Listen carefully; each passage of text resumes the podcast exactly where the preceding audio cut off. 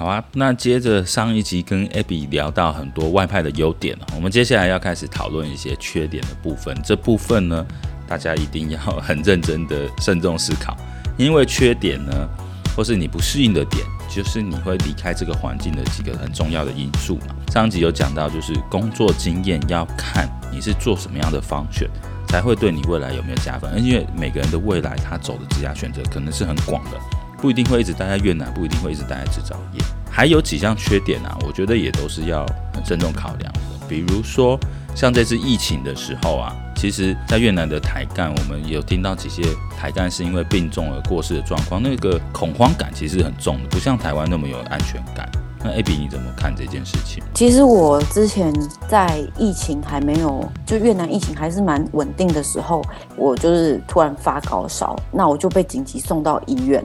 然后当时的台湾医院就不收发烧的病患，因为大家就很害怕。那我就被送到当地的医院。那当地最好的医院就是整个环境，你就会觉得连那个急诊室的床上面都有头发，然后一些上一个人留下的痕迹。其实，在疫情的情况下，你就会很担心说，到底这种接触会不会有风险？那大家其实是安全的吗？完全没有办法确定。那是对当下来说，其实是非常害怕。然后加上其实。当地的语言其实没有办法跟越南这么办法沟通，然后当地的医院的越南语呃英文英文也没那么好，所以就是沟通上又是另外一个挑战，这样是一个很可怕的环境。对我来说，我觉得还是这种疫情的情况下，在台湾还是比较好幸福的。我的有一个员工呢，也是台干，他有一次骑摩托车车祸，所以他那个时候就是皮肤受伤了一大片。然后他也有一点骨折，就住进越南比较好的，好像是五军那边的一个外科医院，算越南蛮有名的。结果我去看，我还是觉得，哎，这个环境实在是有点没办法。就算他是越南人，觉得最好的医院，对他们越南人、越南同事会跟你说，这是我们这里很好的医院，不用担心。可是 你心里就会想说，哇，这种都不要担心，要怎么办？就他们他们的上限呐、啊，还没有到我可以接受的下限。你真叫我住那个医院，我会觉得我有点不行。对对对，你用词很精确，就是那样的感觉。对他那时候，我记得他就是有一大片的皮肤受伤嘛，然后然后我就问他说：“那你现在怎么办？”那他有一个越南的女朋友，跟他女朋友在照顾他。然后我去医院看他的时候，他就说：“呃，原本。”医院要把我放在外面的走廊，我就哈，他说那个时候他急诊哦，当手术刚弄完就要把它放在外面走廊。他说因为人太多了，我会想靠这个再放走廊，这也太扯。因为越南医院它又没有空调，它走廊就真的是户外走廊，不像台湾医院，你如果是进去，它就是整个是密封的，这样完全不同的环境。那真的是蛮糟的，就是我们也没有办法更进一步的争取，或者是怎么样，就是只能。任由他们的安排，然后也没有办法进一步的沟通，去说想要换到病房怎么样的，整个是非常难以面对的情况。对，所以这一个这一个点呢、啊，就可以突然出来说，你最好是身体很健康的人，你最好在越南不要用到任何医疗服务哦，不然那个花费又高，然后又会真的很担心呐、啊。真的 必须必须要常常运动，增强体壮。尤其是这一次这个疫情的状况下，我觉得。那时候确诊，就会非常担心，说你要被送去集中隔离区，哇，那个真的会觉得超级恐怖，又不像牛牛，每个人都这么超级不怕，又可以用越南文跟人家交朋友。我觉得我要进，我要进隔离区，我还拿什么泡面跟别人交朋友，我根本就是觉得快崩溃了，只想拼命逃出那里吧。对啊，所以。不管是在讲那个本地医疗比较落后这一点啊，其实是最好是没有什么动乱或大型的灾难，不然外国人在海外会真的很麻烦。我们就可能很多事情都处理不了，像几年前那个五一三呐，一旦遇到重大危机的时候，真的就处理不了。就是平常都还好，可是像在疫情或者是特殊的时期，真的是蛮重要的一点啊。假设你的公司够大，那你还有一些保障，人说。是自己一几个小猫的抬杆在外面打拼，哇，那个感觉又是另外一种，嗯，无助感吧？对啊，那无助感很重。嗯嗯、再来就是很多工厂啊，就像我那时候根本连平阳是哪边都不知道，就只要说从胡志明下飞机就一直往很偏僻的地方去，所以很多工厂的地区都蛮偏僻，那生活环境不是不爽啦，觉得很无聊，就是很 boring 这样。我我当时一开始去的时候，也是在离呃胡志明大概一个半小时，正常没有塞车情况下，一个半小时车程的同奈省，所以也是蛮偏僻的地方。同奈哦，我们没去过。同奈乡，同奈乡下。同奈应该很多华人吧？所以那边生活区应该是比较容易吃得到台湾食物吗？会吗？没有，我是在同奈的乡下，不是同奈的 同奈的市区。那那你讲一下乡下多乡下，出来工厂以后，方圆两三公里是怎么样子？呃，当然不能跟那种西部环境比啊，就是越南西部那种乡下的环境。可是我们出去可能有一两家，走一段路有一两家中国餐厅就很不错的这种情况，大部分都是越南的传统小吃啊，那种越南的市场这种环境。那你们周末怎么办？周末一一定要出门啊，不出门就是待在宿舍耍废而已啊。我是说出门是在附近，还是一定要进市区？一定要进市区。附近就是疫情的情况下，我们有在附近玩过，就是去市场吃河粉、买菜结束。我这个大概这半年一年，其实都是这种生活环境啊，你、就是没有地方去，嗯、你就是要待在家这样子。可是你每周都去胡志明市，也会去到不知道干嘛，你知道吗？哎、欸，我我我好像没有这种困扰。真假的、哦？所以你的部落格能够一直更新，就是因为你到处去吃，是吧？对啊，我到处去找咖啡厅，然后想说趁着人不要太多的时候去，就大概七点。半他开了嘛，我就差不多八点就到去拍照，所以其实我觉得就是开发餐厅对我来说是可以，就是不要让自己的生活就是很容易就没有改变这样。我很想知道，就是你怎么找到那些新餐厅的？我通常都是 用 Google Map，然后去看呃有哪些就地图上，因为其实，在越南工作晚上真的很无聊，你就会就是没事做的时候，我就打开 Map，然后就直接搜寻咖啡厅，然后去一个一间一间看。所以这是美食布洛克的秘密，我在 Google 上面找的。没问题啊，大家可以有时间都可以这样做啊。那你这样不会很容易踩到雷吗？不会，雷踩过雷也不会泼上去，不然大家就说这个 没问题。回来了，你的你的电脑，我不知道怎么了耶，它刚突然变蓝色的。哦，你可能讲了太多大实话，就是说 同奈是一个不太好的偏远环境。好啊，那我们刚刚聊到，就是说周末其实帮自己定一个探索一个城市，定一些去寻找新餐厅或新景点，其实算是。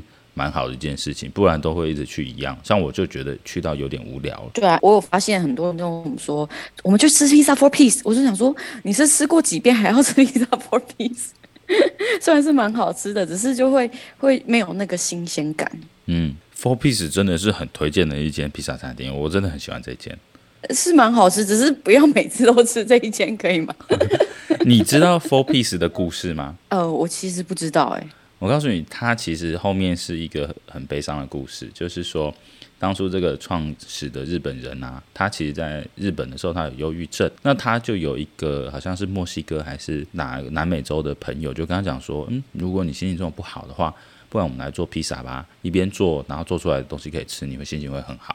后来他就是因为这样开始做披萨。可是后来反而是教他做披萨的这个好朋友自杀，所以那个餐厅那个 Four Piece 他最开始的初衷就是说，他希望做披萨可以让别很多人快乐，然后他想要纪念他这个朋友，然后他就开始做他那个朋友教他的披萨，所以 Four Piece 是一个很日式又很创新的的披萨店嘛。那只是最近几年他们扩张很快，是因为他们拿了投资人的一大笔钱，有展店的 KPI。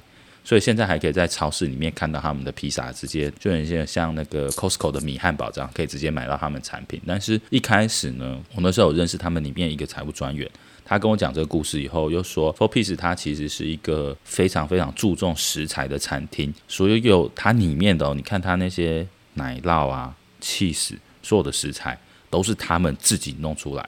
就是他们在大乐啊，有农场、啊、有工厂，对，然后去做这个蔬菜什么什么。嗯、但是他现在开这么多店，他原本供应链能不能持续这样保证，我就不知道。只是我一开始知道这个故事的时候，我就对这间餐厅就很有好感，这样子。嗯，他其实也很环境友善。其实我觉得这间公司的理念真的是餐厅啦，他们的理念真的很棒。我其实蛮希望，就是说，要是每去一个新餐厅或当地的都可以知道一些当地的故事的话，就会比较走得进去这个越南社会，然后也会觉得说，哎，自己不是一个永远都是外国人这样子。我比较希望可以变成，哎，我也跟 local 很多有交到朋友，又认识他当地的故事啊。嗯，其实是跟当地的结合，好像是也是蛮重要的。就是在越南生活，可是过了自己的生活，好像也没有真正的去融入当地，然后去体验这个越南人的的生活模式。对啊，其实这就是后面有讲一个点，就是因为你离开台湾，是离开你从小到大所有的生活圈。一在海外的时候，那个孤独感啊，其实它是很容易出现，因为你也没有跟好朋友或跟家人在一起，你就是有同事。那你同事又只有限定的一些外呃台湾人的话，周末有时候或是晚上回到家，自己不知道干嘛的时候，那个孤独的时间是蛮长的。我觉得这一点是大家要要想啊。然后还有一点就是。离开亲人朋友的时候，免不了就会有一些来不及。哦，这是大概这一两年疫情之下感受很深的，就是来不及这件事情，就来不及回到亲人的身边去给予可能相对应的支持或者是协助的时候，其实心里其实会蛮蛮难过的。嗯，这种情绪，嗯，对啊，这两年就是因为是疫情嘛，就我知道，周围身边朋友有好几个是跟他很亲密的长辈过世了，哦，或者是有久病在床的长辈过世了，这个是，然后你又因为疫情没办法回到台湾，假设它是发生的很突然的话，你没办法处理，这个是一个很大的冲击啦。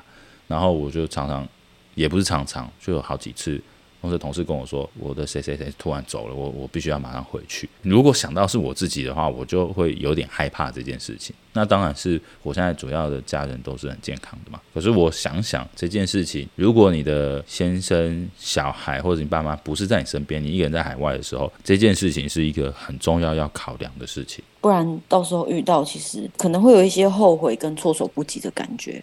对啊，自己的经验是这样。在海外。反而跟爸妈有时候沟通还会比较，我会比较认真听他们讲话啦。以前在台湾的时候会觉得说，啊，你不要跟我讲话好不好？你让我自己记得我今天讲很多话了，客人很烦。然后在海外的时候，哎，有时候反而是我常常跟我爸妈讲话，讲到他说，哎，好了，我们要去健身房，就先讲。我说，哎，今天怎么这么快就挂掉？怎么会是这样？对，所以还还在海外的时候，真的还是要多花时间关心自己的家人呐。那您上面有写说，就是。家人支不支持是很重要的一件事情嘛？嗯，我觉我觉得没有没有家人的协助，可能你自己一个人在外面，像是 Steve 你刚刚说的，在晚上可能有种孤独感的时候，其实有时候会产生一些，就是我觉得是比较负面的情绪吧。我可以平衡一下啊，有很多人晚上是不无聊，像我是. 我是不去. 不是不喜欢去唱歌的，但是有很多人晚上是不会有这种孤独感，他是很享受这种时间。那是每个人 OK，这平衡报道，就是说，如果如果自己可能会晚上会有那种孤独感的时候，你就可以多多考虑这件事情。就是说，你如果是一个不怕孤独的人，你又是个嗨咖，你刚好又很喜欢唱歌，喜欢花钱，那 OK，Not your problem。没错，我是说给这些就是跟我们就可能晚上会有一样的想法的人的一些一些小参考。哦，对，就。我要平衡报道一下，呃，有的偏远工厂很好，有人就是喜欢独居，不想那么麻烦，就是要平衡报道一下。OK OK，那笑死 那我们来讨论一下最后一点，你觉得青春岁月适不适合在海外？觉得对男生来说啦，因为我这边只我这篇文章只讲女生嘛，我觉得对男生来说，他们可以在越南过得很好，他们青春岁月可以在越南就。过得蛮充实的，但是对对女生来说，机会相对比较少。然后因为传统的观念嘛，其实还是会觉得女生的年纪是一个很重要的的考量吗，就是你必须要在某个年纪做什么啊，否则会怎么样啊？类似这样，对女生来说会有很多这样的限制。所以我觉得在越南。来对你的生活跟职业来说是有提升，但是如果有考虑要有家庭的人，不一定要选择到 越南啊，因为那个机会相对是比较少的。那我要稍微平衡问一下，就是在越南的台南和在台湾的台南，当然那个选择比例是有差啦，但是越南的台南没有比较上进嘛？或者说比较吸引到你这样子？这不好说。这是这是陷阱吗？不是啊，我是想证明就是说，在海外的人通常打拼，他是比较比较可能比较上进啊，或者说有一些规划，那可能是我是这样。你可能看到的不一定，就是说，那跟台湾一样，他们没有什么特别，就是晚上都不会孤独那种，你就不喜欢。Steve 是蛮上进的啊，就是因为我觉得不一定每个人都有就是上进的规划嘛，那那那个基数小，那比例就就就降，那个人数就降低啦。我自己觉得，除非你已经有家庭了，女生啦有家庭了，可以跟全家一起过去。或者是就是你不打算结婚，因为其实，在传产你可以看到很多那种结婚的女性啊，是就是，我就看自己大家自己的选择，但是我觉得相对的机会真的比较少。你看到很多吗？就是有点错过这样子的。我觉得可能是错过吧，很多我不知道算不算多，但是对我来说是有遇到一些这样。哦，所以你觉得说，如果在某个时间在海外，但是你又没有找到一个适合的对象的话，会很慌啊。然后就有看到一些人，他到现在还是单身这样子，是吧？类似这样子，只是我觉得要为工作，这我忘记我为什么会这样子写嘞。我当时可能是觉得大家都觉得说越南很很棒啊，就是呃很多机会啊。但是那个可能是对男生来讲，我所以我想要平衡报道，跟大家说，女生不一定哦，机会不一定这么多哟。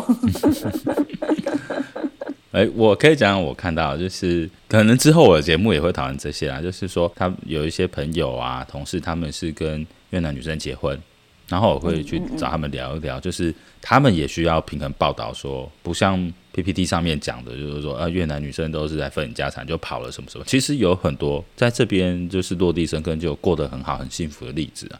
我要去采采访一些这些人。对对对，所以我说对男生来说，他们其实会有蛮好的机会，因为女生多嘛。你在传产很多都是女生嘛，大部分不会请男工嘛。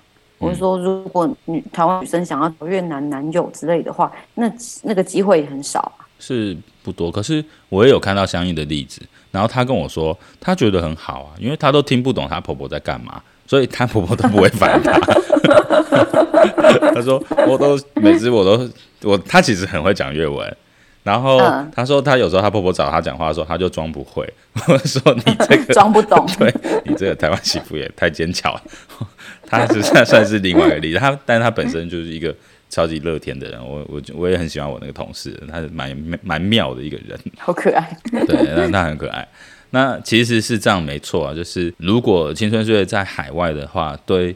男生来讲，有可能就落地生根了嘛。但是对女生来讲，就是你讲的要遇到对的人。其实我觉得，你不管在海外，在台湾，你如果不是数量的问题的话，我觉得都是一样的，就没有难或简单的事情啊。好，好像是你从越南回到台南，有有比较容易吗？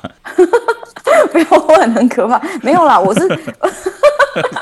台南，台南那种感，台南，嗯，我母校，我超喜欢那边，那边人不错啊，你就留留在那边就可以。不是我，我我真的是觉得，可能因为交流，你一直在同一个产业一到六这样上班，除除非你就是有再去认识其他人，不然其实你会是一个很封闭的一个世界，你你的世界很很小，就只有在你的那间公司，如果你没有在。往外扩展的话，那你认识的就是这一群人，嗯，哦、嗯，那那个机会相对是当然是少。嗯，我我的我的感觉是这样子啊，对啊，跟我们前面讲，就是孤独的时间是蛮长的，这个是一样。而且我我也不觉得你去卡拉 OK 会有什么发展，你大概也在那边没有什么机会。对啊，对啊，大概因为这样的感觉，所以才把它写这一点写下来。你的暗赞里面可能有百分之六十都是对最后一点这个超级有同感。对，我我很讶异哎，因为我我自己觉得是这样子，但是我不知道原来大家都是这样子觉得哎，我真的是 很讶异这一点。哦哦哦哦，我以为大家不会这样觉得，但我把我真实想法说出来之后，其实发现大家有这样的共鸣，我我真的是有吓到这样。那我要看一下你的六十七则留言，大家到底都说了什么？好。好像是蛮多女生都 key 那个关键字“青春流逝”，哎、欸，每个人的开头都“青春流逝”是怎样？看到青春岁月这行先哭。好吧，好，的确有可能真的是这样子。今天很谢谢 Abby 帮我们总结了这很多点哦，稍微帮大家整理一下，就是到海外工作啦，它的优点其实对职涯还有个人生活来讲就是不错哦，不管是存钱呐、啊、工作经验，或者是在邻近的国家旅行，我觉得这个是还不错。但是如果往到下一个阶段去，好像就有很多要考量的，对不对？可能就是要做抉择的时候，而且是当自己的条件有点改变，比如说你有家庭的，或是考虑要成家的，还有要回到台湾找不同产业的时候，他的考量点就蛮多了。就想得很透彻，或者是什么都不要想，直接回来。不一定啊，你也不要觉得说你永远不会来海外，我感觉你还是蛮适合在不同地方走跳的。